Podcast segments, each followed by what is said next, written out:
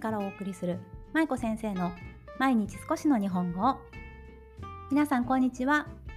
ドイツ在住子供日本語教師の舞子です。この番組は現役日本語教師で元小学校教諭である私舞子が海外で日本語子育てをされる親御さんに向けて毎日少しの日本語をテーマにお送りする音声配信です。さあ今日は皆さんのコメントにお返しするよということでコメント返しの回にしたいと思います。これまでの音声配信の中で、えー、何回かお話しさせていただいたんですが放送に対しての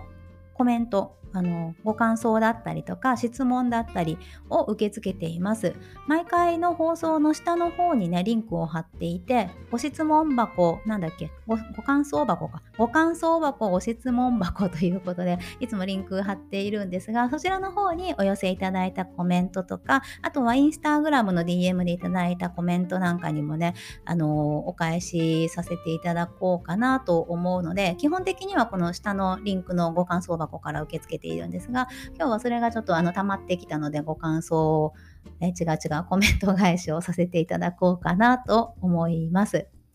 はい。えっ、ー、と、はい。こんな感じでね、毎月1回ぐらい皆さんのコメントにお返しする回を1回か2回かね、撮ろうかなと思っていますので、はい。お楽しみにということです。さあ、今日のコメント返しですが、えっ、ー、と、何回目だこれ？はい。えーと、413回目の放送ですね。で、えー、私が放送してた回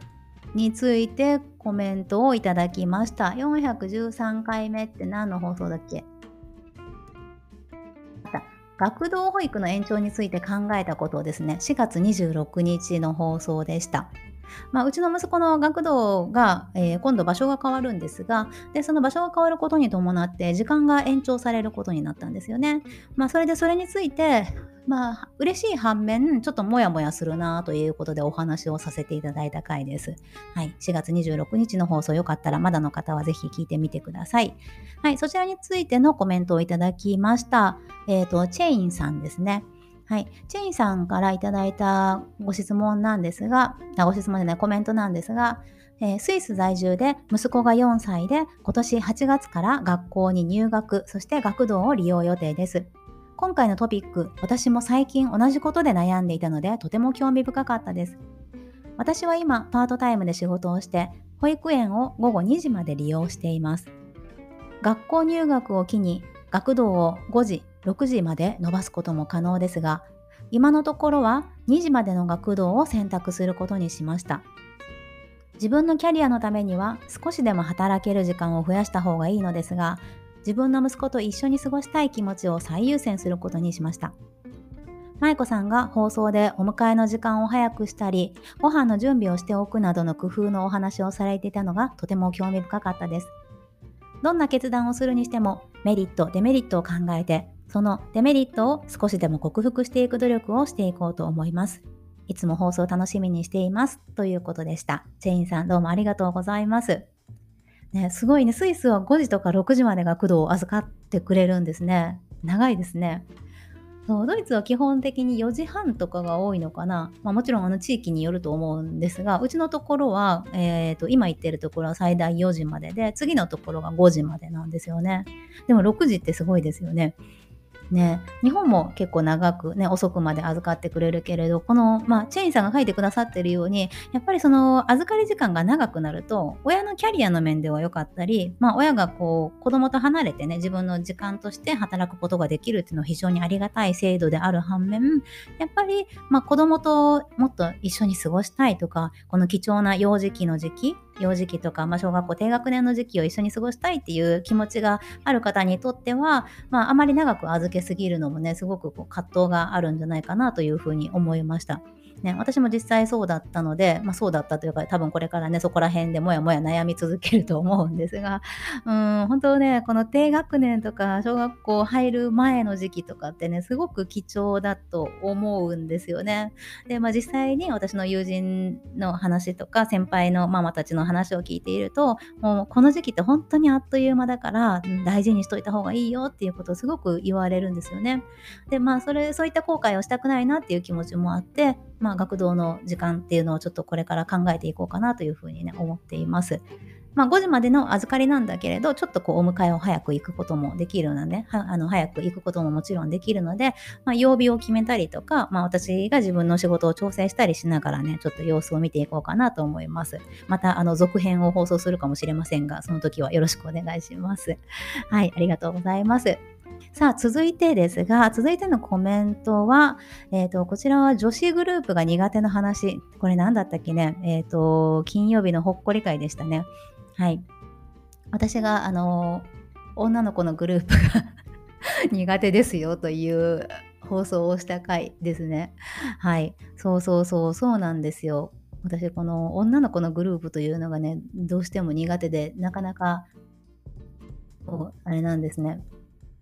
できない、あの、中に入れないんですが、ああったあった、4月28日金曜日ですね、405えー、415回、女の子のグループが苦手ですというほっこり会ですね。で、こちらのほっこり会を放送した時は、まだ有料配信を始めていなかったので、無料で聞けるようになっています。はい。で、まあ、この女の子のグループが苦手ですという放送に対してメッセージをいただきました。はい、ちょっと読み上げます。まいこ先生、こんにちは。いつも音声配信も楽しく聞いています。えー、女子グループが苦手という話、とても興味深かったです。私も違う意味で苦手です。一つのグループだけっていう縛りと、女子だけっていうのが苦手です。人が大好きだからたくさんのグループに顔を出したくなります。でも面倒に巻き込まれたくないので今住んでいる地域でも日本人がたくさん住んでいるエリアから少し離れたところに住んでいます。男女間の友情が成り立つ派だとああこの方がね男女間の友情は成り立つ派なので女子会とか女子だけっていうのがそういうのばかりやりたがるのが理解できない感じです。ということでね、はい、こちらアメリカに在住の方からコメントをいただきました。ありがとうございます。ねえ、そうですよね。なかなかこの私も女子女子グループがね、苦手なんですよ。そしてあのこの方も書いてくださってるんですけどね、女子、えっ、ー、と、この方は結構男友達だったり、まあ、あの女子、女子友達ばっかりじゃないということをね、あのメッセージでも書いてくださっていたんですが、そう、私も結構ね、あの、女子、女子、女の子よりこう男の子とか、あの、男性が好きな男性、ゲイの方とかの方が話があったりすることが結構多くって、割と男友達とかも昔から多いタイプでした。で、男女間の友情も私も成り立つ派なんですけど、皆さんいかがですか？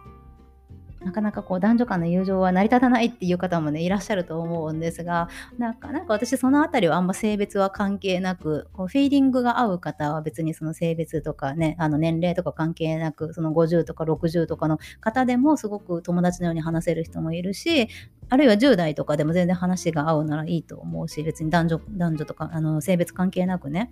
うん。まあ、なのでそこにこだわる必要ないかなと思うんですが、ね、あの女子がたむろしやすいのはあれ何なんでしょうね。なんか修正なのかな。女子グループね人数が多い女子グループがどうしても苦手で。うん。あの嫌いっていうんじゃないんだけど、まあ、できたらもうちょっとこう心地よく過ごしたいっていうのが私の希望で。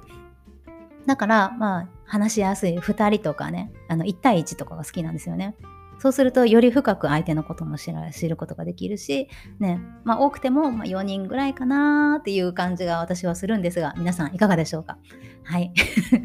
もうこれは別にあの正しいとかあの間違ってるはなくて、もう好みの問題なのでね、どうしようもないんですけれど、まあね、そんな風にもやもやしながら日々過ごしています。はい。まあいいですよね。好きなところで、自分が一番心地いいところでね、過ごすのが、まあ、心地いい人とね、一緒に過ごすのがいいかなと思うのでね、まあこれからも自分に無理をせず、ね、皆さん楽しくやっていきましょう。はい。ということで、えっ、ー、と、まだ、えっ、ー、と、実はたくさんあったんですが、ちょっとね、もう喋りすぎてもう10分になりそうなので、ちょっと今日はここまでにしたいと思います。また皆さんのコメント返しの回を取りたいと思いますので、今回ご紹介できなかったものについては、また次回ということでお話しさせていただきます。はい、コメントくださった皆さんどうもありがとうございます。そしてこちらの放送では引き続き皆さんからのご意見とかご感想、ご質問も受け付けていますので、チャプターのところ、チャプターじゃないキャプションの下の方にリンクを貼っています。ご感想箱、ご質問箱から何かありましたら皆さんぜひぜひお寄せください。こうした放送の中でね、読み上げさせていただきます。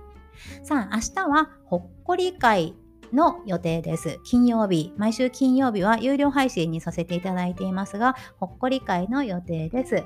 はい、明日はね、明日のほっこり会もまたちょっとあの私がいろいろ本を読んだり、音声配信を聞いたり、情報をインプットする中で気づいたことについてね、お話をさせていただきたいと思いますので、はい。また、よければぜひ皆さん、有料リスナーになって聞いていただけたらとっても嬉しいです。で、まあ、有料リスナーになってくださることで、私の夢に一歩近づくというか、有料リスナーさんが課金してくれた